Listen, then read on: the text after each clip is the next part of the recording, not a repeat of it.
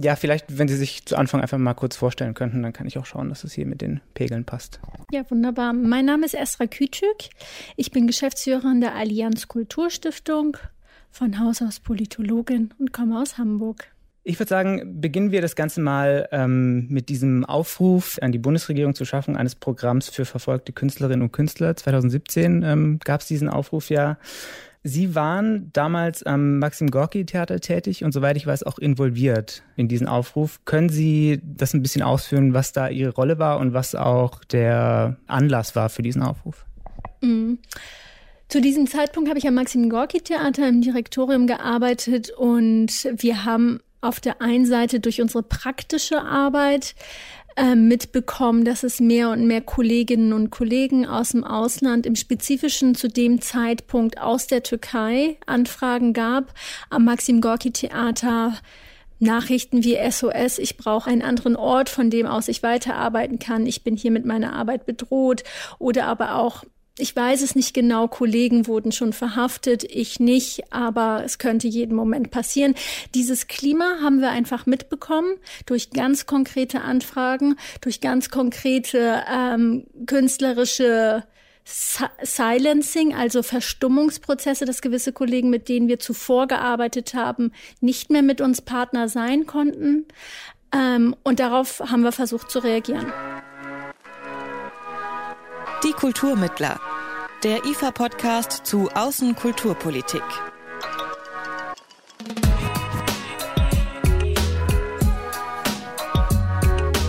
Hi und herzlich willkommen. Jan-Philipp Wilhelm hier mit einer neuen Folge von Die Kulturmittler, dem Podcast rund um Außenkulturpolitik. Die Kunst ist frei. So steht's im Grundgesetz der Bundesrepublik Deutschland und das ist nicht nur gut so, sondern für die meisten von uns auch ziemlich selbstverständlich.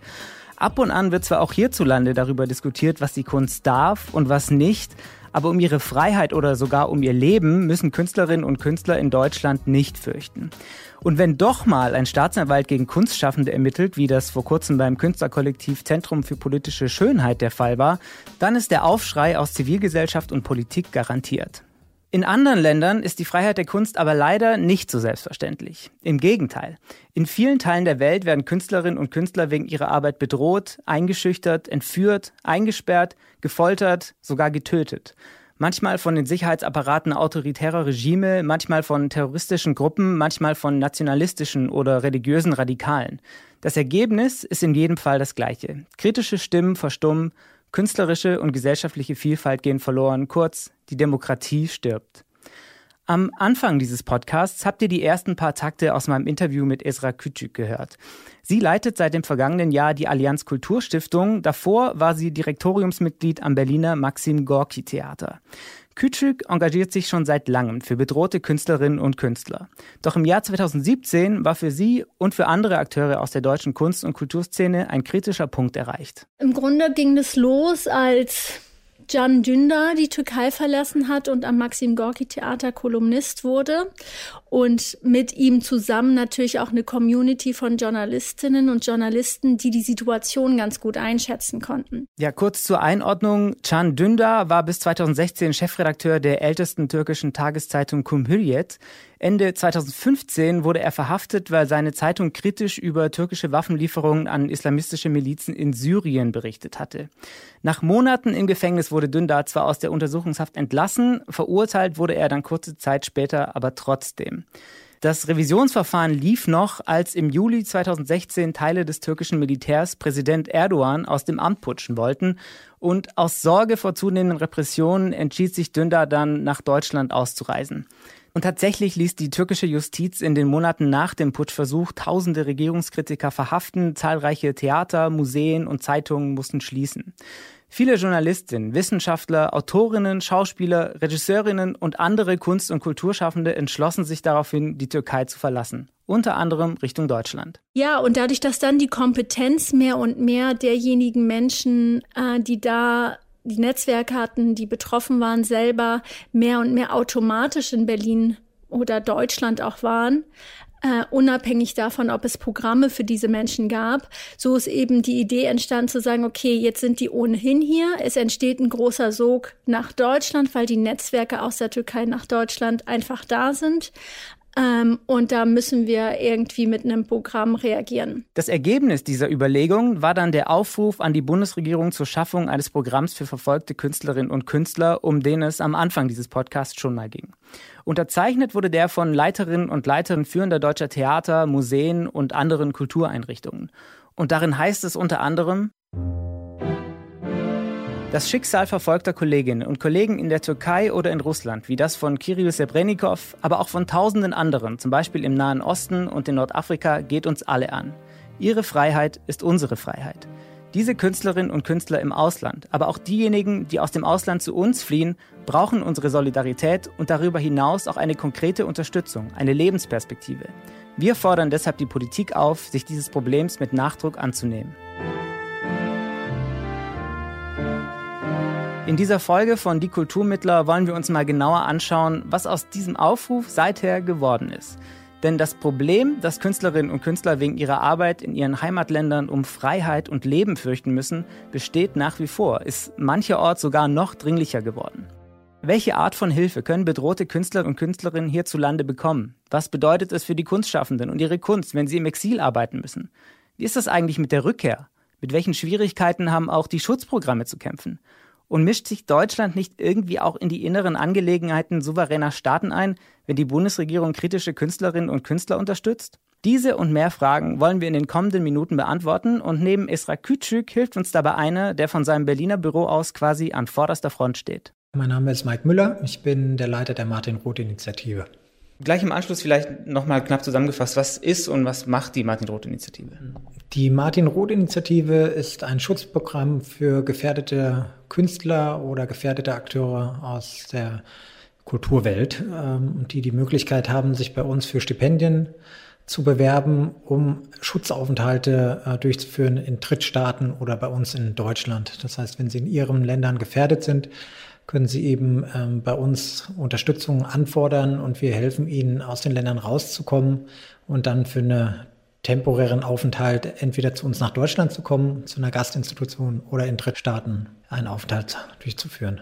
Ja, die Martin-Roth-Initiative ist, wenn man so will, eine der Konsequenzen aus dem Aufruf der Kultureinrichtungen. Gegründet wurde die Initiative 2018 als Gemeinschaftsprojekt des Instituts für Auslandsbeziehungen und des Goethe-Instituts. Finanziert wird das Ganze vom Auswärtigen Amt.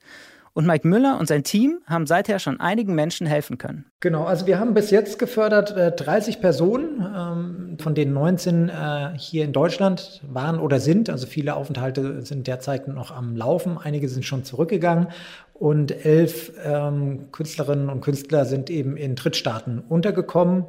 Äh, von den Ländern, wo die herkamen, haben wir geförderte Personen aus Afghanistan, der Türkei, aus dem Kongo, Ruanda, Burundi, äh, aus Nicaragua, Weißrussland, Syrien, Libyen, Bangladesch und dem Tschad. Also es ist recht breit gefächert. Bevor wir gleich auch von konkreten Beispielfällen hören, schauen wir uns erstmal an, wie die Arbeit der Martin-Roth-Initiative eigentlich abläuft. Begonnen mit der Frage, wie kommt ein gefährdeter Künstler oder eine gefährdete Künstlerin überhaupt in Kontakt mit dem Team? Es ist auch immer ganz unterschiedlich, wie äh, ein, ein Fall quasi zu uns kommt. Eine Möglichkeit ist, dass zum Beispiel eine Gastorganisation hier in Deutschland äh, aus ihren Netzwerken einen Kunst- und Kulturschaffenden kennt, mit dem sie früher schon mal zusammengearbeitet haben und der jetzt in Gefahr geraten ist und die sagen, Mensch, wir müssen was machen und die uns dann ansprechen und die sich auch vorstellen können, als Gastinstitution tätig zu werden. Und dann ist quasi der erste Schritt, dass das Projektteam der Martin-Roth-Initiative schaut, ähm, passt dieser Fall in unser Mandat, so von den Grobdaten, die es eben gibt. Ist es ein gefährdeter Kulturschaffender, Künstler oder eine Künstlerin, äh, der so grob in das Raster passt? Und dann findet letztendlich eine Beratung der Gastinstitutionen statt und wir geben ähm, Antragsformularien raus. Ja, und dann wird es ernst. Die potenziellen Gastinstitutionen und der Künstler oder die Künstlerin füllen die Formularien aus. Das Team der Martin-Roth-Initiative prüft, ob alle Kriterien auch erfüllt sind. Die Gefährdungslage vor Ort wird analysiert, die Referenzen der Antragsteller werden gecheckt. All das kommt in eine Mappe und ein unabhängiges Auswahlgremium trifft schließlich eine Entscheidung. Ja, soweit, so gut. Aber vielleicht fragt ihr euch jetzt, Moment mal, diese Person ist doch in Gefahr. Dieser ganze Papierkram, diese Checks, das dauert doch. Das klingt jetzt doch auch nach einem recht bürokratischen, ich schätze mal auch nach einem recht langwierigen Prozess. Und gleichzeitig ist es wahrscheinlich so, dass es manchmal einfach recht schnell gehen muss, wenn Künstler eben in bestimmten Gefahrensituationen sind. Genau, das ist auf jeden Fall eine schwere äh, oder eine starke Herausforderung für uns. Ähm, wir kriegen ja unsere Fördergelder vom Auswärtigen Amt, das heißt, es sind Steuergelder, die wir verwenden äh, und sind dem Auswärtigen Amt und dem Bundestag da sehr dankbar, den Parlamentariern, die diese Gelder quasi bewilligt haben. Ähm, sie kommen aber mit vielen äh, Vorgaben, die wir eben einhalten müssen. Und das schränkt uns ein und ist äh, nicht ganz leicht. Und wir tun unser Möglichstes, eben die Gastorganisationen zu beraten, ähm, dass wir schnell sein können oder dass wir äh, frühzeitig eben Herausforderungen schon identifizieren. Aber es ist allgemein so, dass wir sagen müssen, wir sind eben kein Notfallprogramm. Also wir sind jetzt nicht die, diejenigen, die einen gefährdeten Akteur innerhalb von 24 oder 72 Stunden rausholen können, sondern bei uns gibt es eine Vorlaufzeit und deswegen sagen wir auch immer in den Beratungsgesprächen, es gibt spezialisiertere Programme, Notfallprogramme oder welche die Stipendien für eine schnelle Ausreise eben bereitstellen und mit solchen Organisationen und Netzwerken arbeiten wir auch zusammen. Heißt also, wenn jemand ganz akut in Gefahr ist, stellt die Martin-Roth-Initiative den Kontakt zu entsprechenden Notfallprogrammen her. Denn der Schwerpunkt von Mike Müller und seinem Team ist ein anderer. Sie möchten dafür sorgen, dass verfolgte Künstlerinnen und Künstler nicht einfach nur aus der Gefahrenzone geholt werden, sondern dass sie an einem sicheren Ort auch ihre künstlerische Arbeit fortführen können. Es geht jetzt nicht darum, jemanden aus äh, einem Gefahrenkontext rauszuholen und dann dreht der Däumchen, sondern es geht ja auch um den äh, interkulturellen Austausch und Brücken zu schlagen und dass diese Akteure, die aktiv sind, weiter aktiv sind. Das heißt, es ist ganz wichtig, dass eben ähm, diese Anbindung an eine Gastorganisation stattfindet, die gegebenenfalls in demselben Feld arbeitet und die auch vom Inhalt, äh, vom Arbeitsinhalt eben da was bieten kann.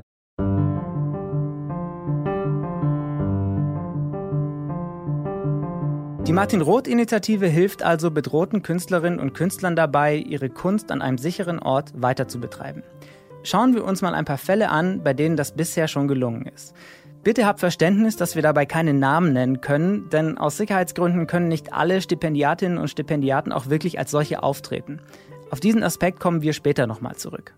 Der erste Fall, den wir so, als wir als Projektteam wirklich etabliert waren, übernommen haben, war ein Künstler aus dem Chat, äh, ein äh, Herr, der Kabarett gemacht hat ähm, und zu einer Minderheitenvolksgruppe gehörte und sich viel mit Themen wie Korruption, Meinungsfreiheit auseinandergesetzt hat und dies auch in seiner künstlerischen Arbeit, aber auch in seiner politischen Arbeit ähm, ja vehement getan hat. Und äh, das ist den lokalen Behörden nicht so gut aufgestoßen und er wurde von den Sicherheitsbehörden verhaftet und gefoltert. Und ähm, die Folter war so schwer, dass er dann ins Krankenhaus musste, in die Hauptstadt. Und äh, der hat den Aufenthalt dann quasi genutzt, um unterzutauchen. Und als er untergetaucht war, ist er dann in die deutsche Botschaft gegangen, hat um Hilfe gebeten. Ein Kabarettist wird eingesperrt und so schwer gefoltert, dass er Schutz in der deutschen Botschaft sucht. Und auf Umwegen landet der Fall schlussendlich auf dem Schreibtisch von Mike Müller. Anschließend schauen die Experten der Martin-Roth-Initiative, auf welche Weise dem Menschen am besten geholfen werden kann.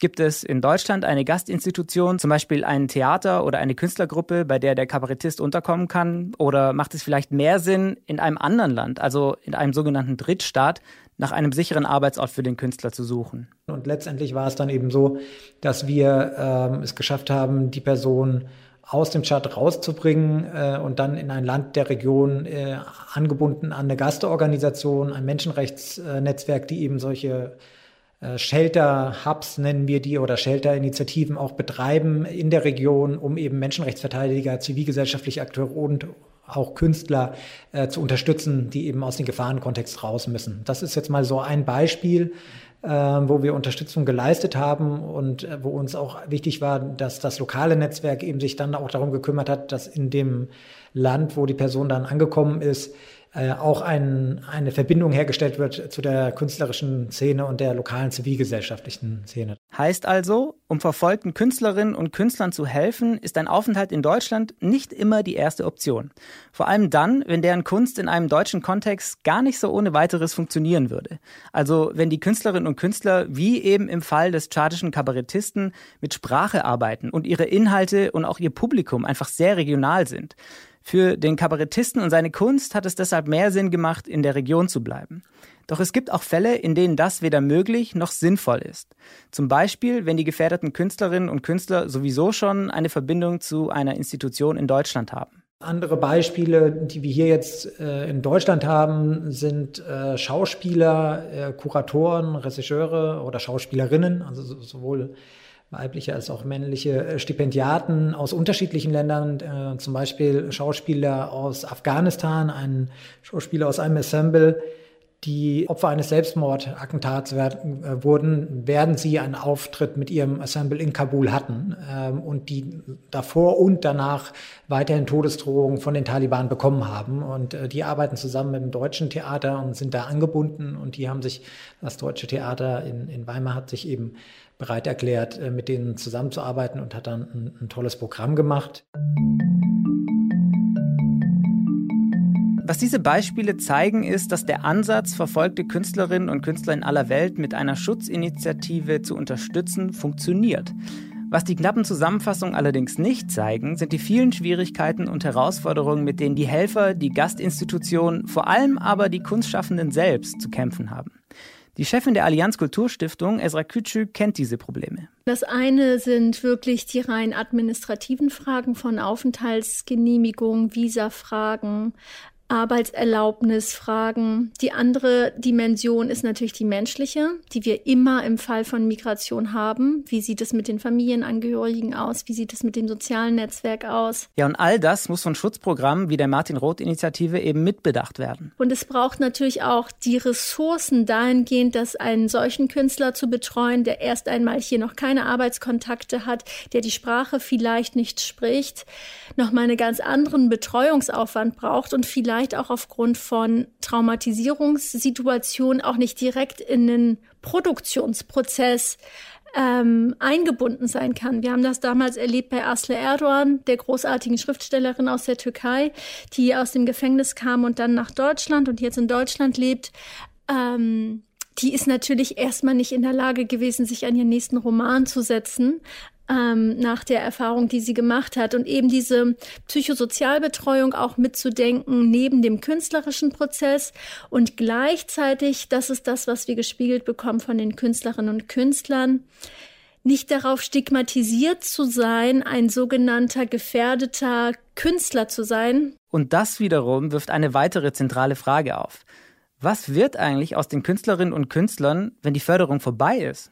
Die Martin-Roth-Initiative zum Beispiel unterstützt ihre Stipendiatinnen und Stipendiaten, die bei einer Gastinstitution in Deutschland unterkommen, für zwölf, in Ausnahmefällen auch mal 24 Monate. Und dann? Wir haben so einen gewissen Spielraum für Fälle, wo man sagt, so der Kontext hat sich gar nicht geändert und äh, das Risiko ist jetzt sehr hoch, dass man eben eine Verlängerung anstrebt. Aber allgemein ist es bei uns so wie bei allen anderen Programmen, die eben die temporären Schutzaufenthalte gewähren, dass irgendwann eben Schluss ist. Und wir wissen äh, auch anhand der anderen Programme, mit denen wir im Austausch sind, dass es immer eine Prozentzahl von äh, geförderten Personen gibt, die eben nicht zurückgehen können. Ähm, aber das heißt, dass die große Mehrheit, die größte Mehrheit eigentlich zurückkehrt.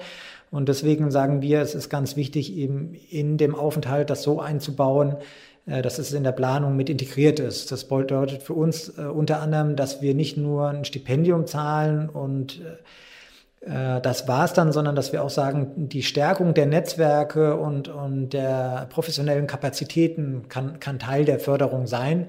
Ähm, eben mit dem Hinblick auch, äh, die Hoffnung ist, dass die Person dann eben gestärkt äh, nicht nur in ihrer künstlerischen Tätigkeit, sondern auch sonst zurückgehen äh, und gegebenenfalls zum Beispiel ein größeres Unterstützernetzwerk haben, das dann reagiert, wenn im Land was passiert. Dazu gehört aber auch eine gewisse Diskretion bei der Unterstützung für die Künstlerinnen und Künstler. Bei uns ist es nicht so, dass jeder Stipendiat identifiziert ist als ein Stipendiat der Martin-Roth-Initiative, weil wir ähm, auch uns dessen bewusst sind, dass äh, eben das einerseits ein Empowerment sein kann, dass Leute sagen, hier, ich bin gefördert auch äh, mit Geldern des Auswärtigen Amtes und mit deutschen Institutionen und bin da vernetzt ne, dass das einfach eine Stärkung der, der eigenen Position ist. Wir wissen aber auch, dass für andere das eher vielleicht ein, ein Stigma oder ein Makel ist, äh, wo dann eben äh, repressive Akteure sagen, naja, also wer in so einem Programm ist, der kann ja nur oppositioneller sein oder der kann entgegen unseren Zielen arbeiten. Und deswegen sagen wir, bei uns können sich Leute auch bewerben und einfach einen Aufenthalt in einer Gastinstitution XY haben und einfach einen Kulturaufenthalt in einem Drittstaat ähm, ja, durchführen, ohne dass das irgendwie namentlich an uns geknüpft ist.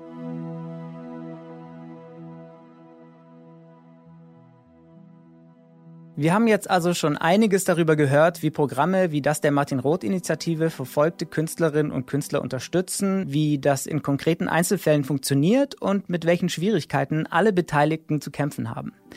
Jetzt ist es aber natürlich so, dass dieser Einsatz für bedrohte Kunstschaffende in anderen Ländern auch eine politische Dimension hat.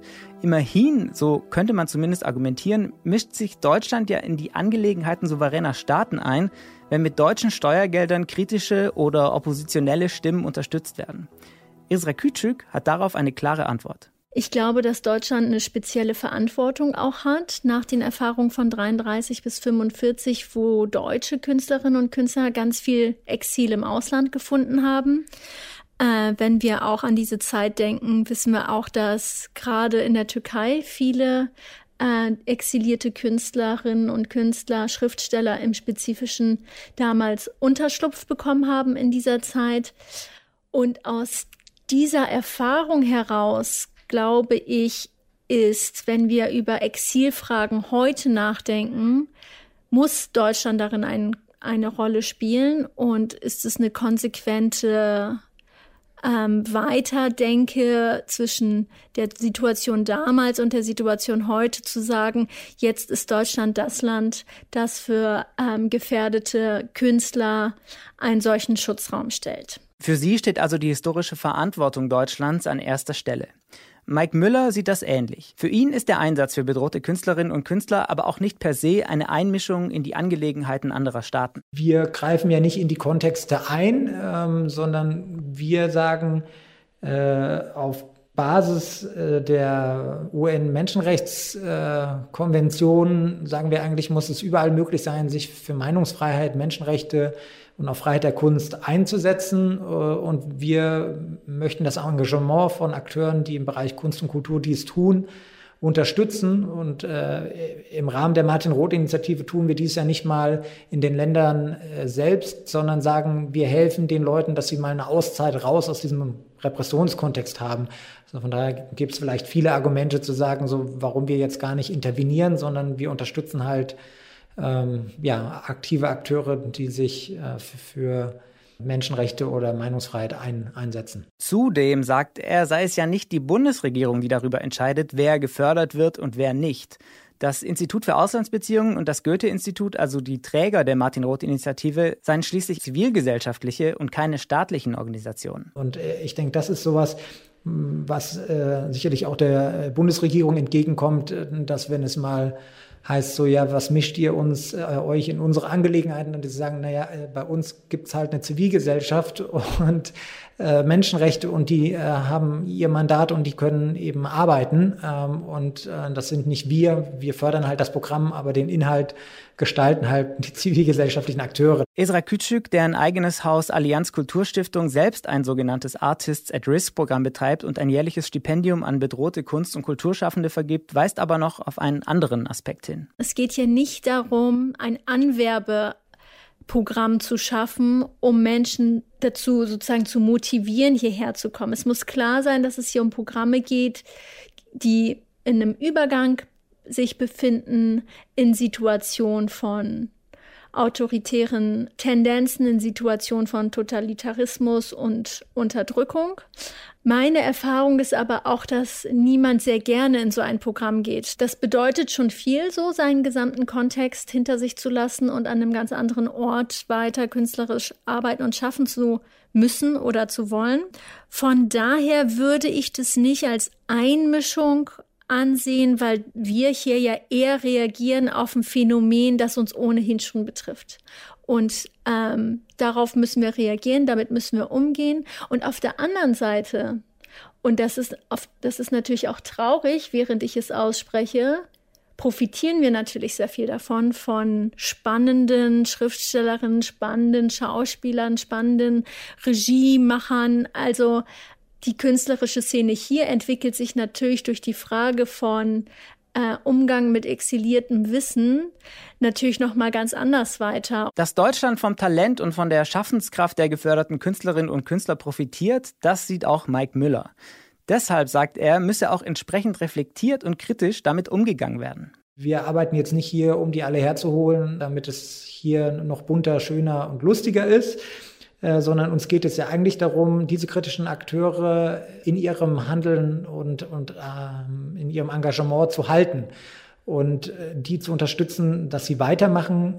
In manchen, aber wirklich nur in manchen Fällen ist das halt nur möglich, indem sie nicht zurückgehen. Aber ich würde sagen, die Mehrheit von den Leuten auch, äh, von denen wir Bewerbungen bekommen, die wollen zurück äh, und die meisten wollen gar nicht raus. Und das äh, sieht man ja auch immer wieder an den äh, Konferenzen, die in dem Bereich gemacht werden, wo auch eben die Akteure sagen, ja, macht mehr Möglichkeiten im, im globalen Süden. Äh, und, und das versuchen wir eben.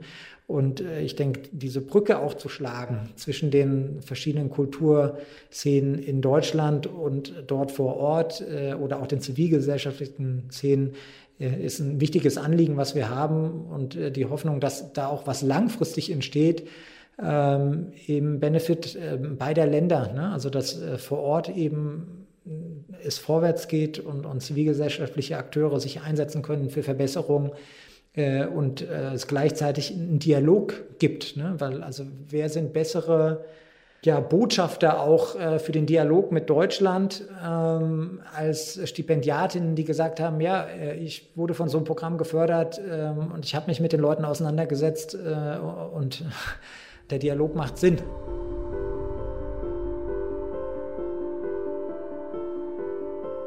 Spannen wir zum Schluss den Bogen nochmal an den Anfang zum Aufruf der Kulturinstitution an die Bundesregierung von 2017. Denn darin stand nicht nur, dass dringend ein Programm für verfolgte Künstlerinnen und Künstler gebraucht würde, ganz konkret stand dort auch die Forderung, dass pro Jahr insgesamt 1000 Arbeitsmöglichkeiten geschaffen werden sollten. Ich habe deshalb die Mitinitiatorin Esra Kütschik gefragt, ist dieses Ziel inzwischen erreicht? Hi, jetzt fragen Sie mich nach so einem quantitativen Ziel. Ich glaube, erstmal qualitativ gesehen ist viel erreicht worden. Ähm, mit der Martin Roth-Initiative ist ein Schutzprogramm entstanden, das international fungiert und eben auf einen grundsätzlichen äh, Veränderung und Verschiebung in der Welt reagiert hat und nicht nur im Spezifischen auf die türkische Situation. Wir sehen das in Ungarn, wir sehen das in Polen, wir sehen das äh, in China, in Russland, in vielen Ländern, äh, dass verschärft Druck auf Künstlerinnen und Künstler ausgeübt wird. Ähm, das ist, dass das in so einer Schnelligkeit entstehen konnte, ein ganz großartiger Schritt gewesen. Wir sehen aber auch in verschiedenen Bundesländern. Berlin hat mit dem Programm Weltoffenes Berlin darauf reagiert. Jetzt reagiert Hamburg. Die haben alle unterschiedliche Netzwerke, Regularien und Voraussetzungen, so dass sie sich auch ganz gut ergänzen können. Ja, und sie sieht die Ziele für die Zukunft darin, noch schneller und umfangreicher auf Gefahrensituationen reagieren zu können. Das ist mit Sicherheit eine schwierige Aufgabe und wird sich ähm, im Laufe der Zeit wahrscheinlich durch die Netzwerke, durch die Erfahrung auch nochmal vereinfachen, aber so ist das ja, wenn man mit was Neuem anfängt. Ähm, am Anfang dauert immer alles länger und hat größere Hürden, auch rechtlicher Natur.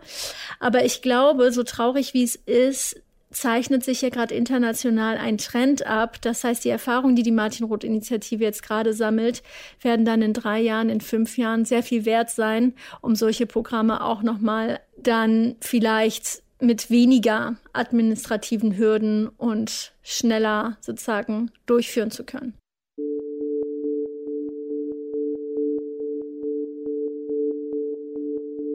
Da sitzen, sich auf seine schönen Themen und schönen Häuser zurückziehen und Ereignisse unkommentiert vorüberziehen lassen, das geht nicht mehr. Es ist Zeit, Farbe zu bekennen.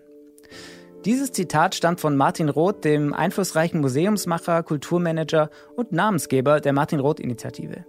Als langjähriges Mitglied des Goethe-Instituts und Präsident des IFA war Roth überzeugt, dass der Dialog vor allem mit denjenigen Menschen nicht abreißen dürfe, die in autoritär regierten Ländern das Zepter der Kultur und der Freiheit hochhalten. Damit dieser Kontakt auch in Zukunft nicht abreißt, dafür setzen sich Esra Kütschük, Mike Müller und viele andere Menschen in Deutschland ein. Und ich hoffe, wir haben euch in dieser Folge von Die Kulturmittler einen kleinen Einblick in deren Arbeit und in die schwierige Situation von verfolgten Künstlerinnen und Künstlern in vielen Teilen der Welt geben können. Ja, und wenn euch gefällt, was wir hier Monat für Monat tun, dann abonniert die Kulturmittler doch sehr gerne, zum Beispiel bei Spotify, Apple Podcasts oder eben bei einer der vielen anderen tollen Podcast-Apps da draußen. Dort kann man selbstverständlich auch alle alten Folgen nachhören. Jeden Monat geht es bei uns um ein Thema aus dem großen, weiten Feld der Außenkulturpolitik.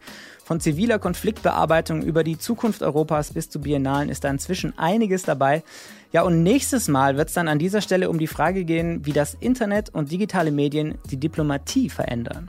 Schließlich ist im Internet ja irgendwie jeder potenziell am internationalen Austausch beteiligt und offizielle politische Kommunikation ist da am Ende nur ein Kanal unter vielen. Digital Diplomacy heißt hier das Stichwort und wir wollen uns anschauen, was genau das überhaupt ist, wie es die internationalen Beziehungen verändert und welche Konsequenzen sich daraus vor allem für Akteure im Kulturbereich ergeben. Ich würde mich jedenfalls sehr freuen, wenn ihr wieder dabei seid. Mein Name ist Jan-Philipp Wilhelm, danke fürs Zuhören und bis bald. Die Kulturmittler der IFA-Podcast zu Außenkulturpolitik.